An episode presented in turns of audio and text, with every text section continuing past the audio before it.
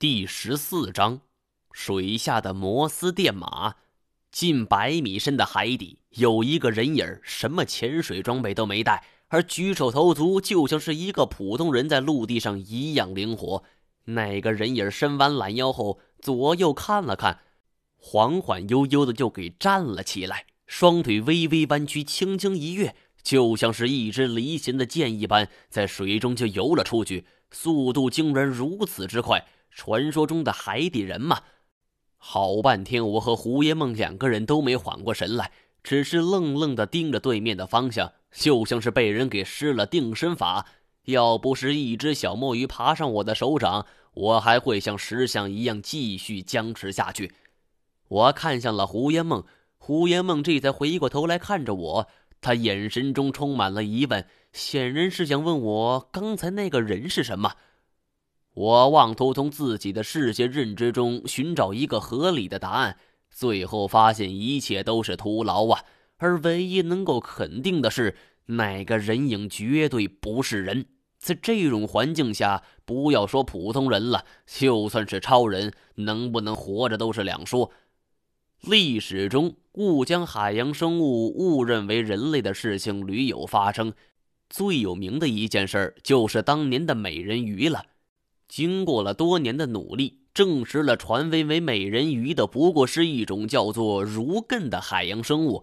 所以，我们刚才亲眼目睹的那个人影儿，尽管身影上很像人，但我敢肯定，他一定不是人。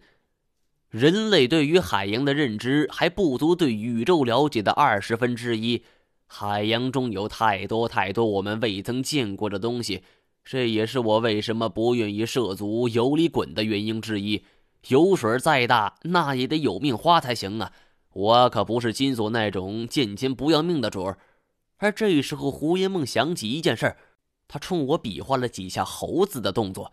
我看他略带滑稽的样子，却一点也笑不出来，因为我很快就明白了他的意思。胡延梦是想告诉我说，那个人影真正的面目是。水猴子，这种乡野传闻中的生物是最令我胆寒的。我想起了年少的一桩往事。小时候的老家附近有一个水库，而每当鱼苗长成了，总有人下去摸鱼，大人小孩都有。深的地方是不敢去的，都是在浅水区。而有一个叫做刚子的人，三十多岁，据说曾经入选过省游泳队，而每次摸鱼都能够满载而归。但是有一次，他消失在水库里了。人们只知道他肯定是在水库摸鱼，但是凭空就消失不见了，连个呼救声都没有。刚子的家人慌了，赶紧报了警。警方出动了挖人，最后也没找到尸体，只好抽干了水库的水。而最后才发现，刚子侧躺在水底，一半身子埋在泥里，一半翻在上边。而这事还没完呢。警察下去翻尸体的时候，当场吓得就坐在泥里。刚子掩埋在泥里的半拉身子，不知道被什么东西给咬的是面目全非，露出了森森白骨。水已经被抽干了，但没见到什么野兽。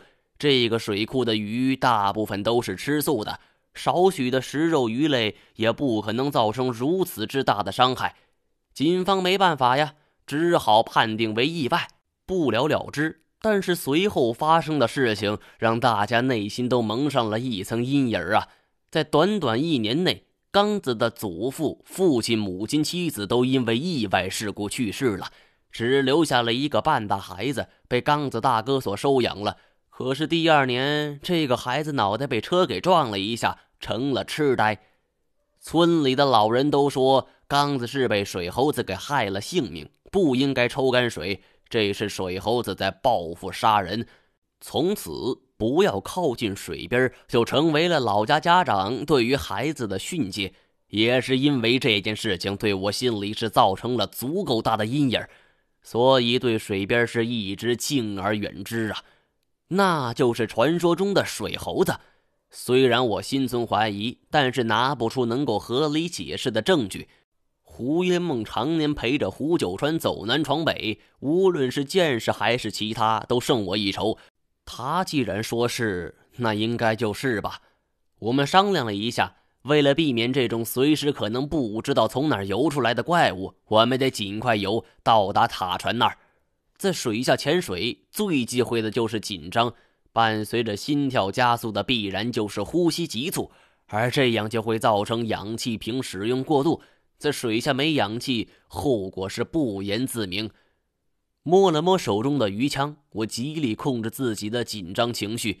这一次，我和胡烟梦是不敢一前一后了。而是两个人并肩游走，还特意绕开了刚才水猴子游走的方向，往前游了几十米。我们动作是极其缓慢，真是被那只水猴子给吓到了。我曾说过，海洋生物远远比陆地生物难以对付。我们在游动前进的同时划水，甚至每一道水纹的变化都足以引起生物的警觉。我不得不一再提醒缓慢，要将动作放到最小最小。而这时候，胡烟梦忽然做了一个停止的手势，他随即一个猛子就扎到下边。我紧随其后跟了过去。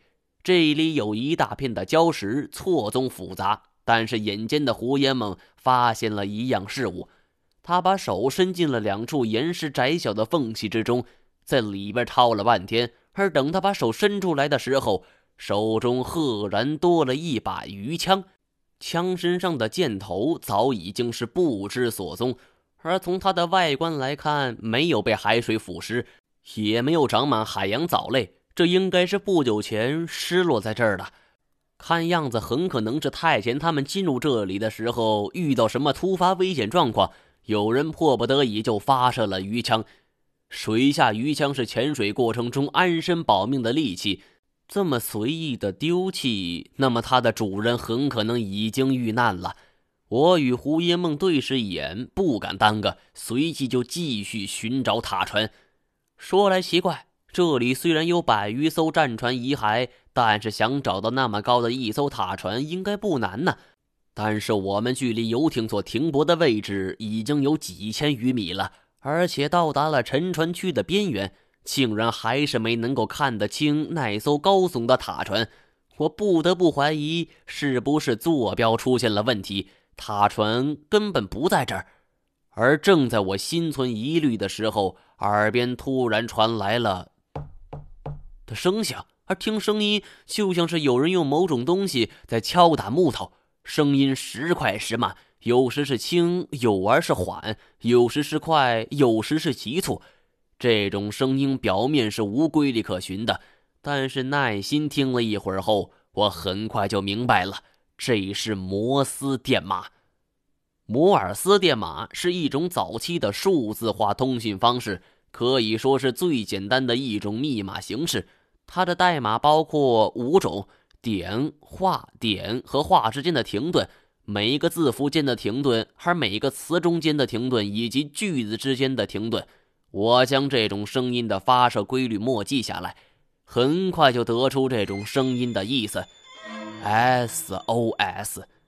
这绝对是人类才能够拥有的智慧与手段。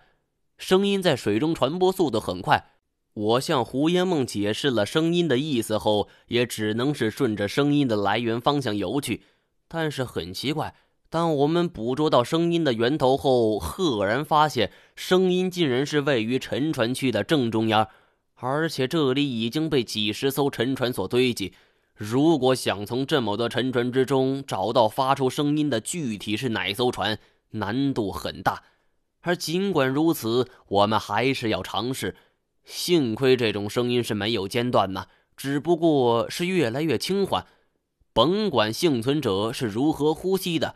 他在这种环境下发出求救信号如此微弱，只有一个可能，他已经接近了极限。我尽量贴近每一艘船，搜寻着声音的来源。终于，我来到一艘船的正上方，那种咚咚咚的声音正是从我脚下传来的。这艘船已经被海洋藻类和贝壳所包围，破损的漏洞像是张着血盆大口的怪兽。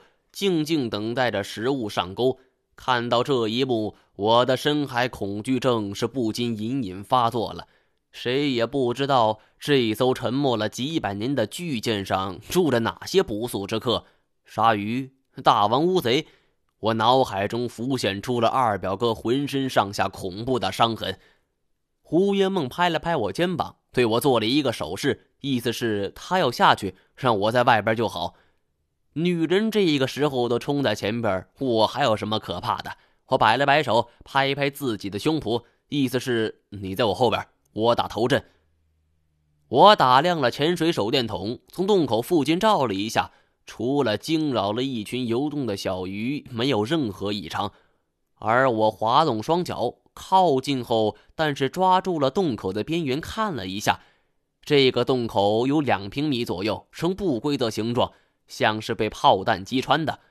我扒住洞口边缘，往前一用力，身子就射进了船内。海洋百余米的深度，阳光还是可以勉强照进来的。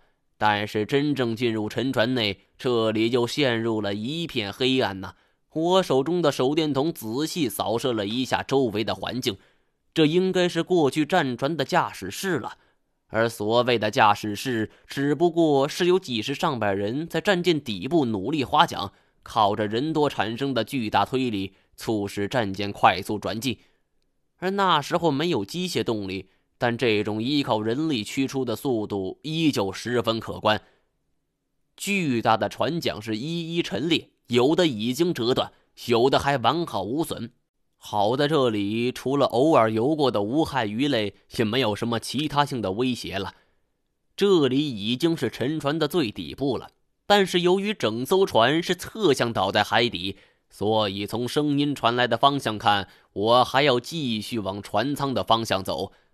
因为海水的腐蚀关系，这种木质船体变得很脆弱，有的地方只要是稍稍用力，便会发生断裂。